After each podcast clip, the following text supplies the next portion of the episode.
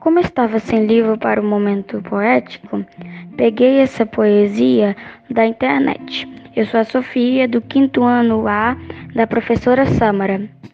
Quem escreveu foi José Calto, se chama Pedra no Lago. Atiro uma pedra ao lago, acabo com a sua calmia, este pensamento vago no lago da melancolia.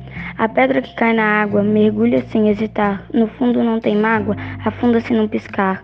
A água que a pedra recebe tão depressa a envolve, no momento breve o problema resolve. Fica apenas a ondulação, em círculo desenvanecendo. Fica o lago em solidão, sem nada acontecendo.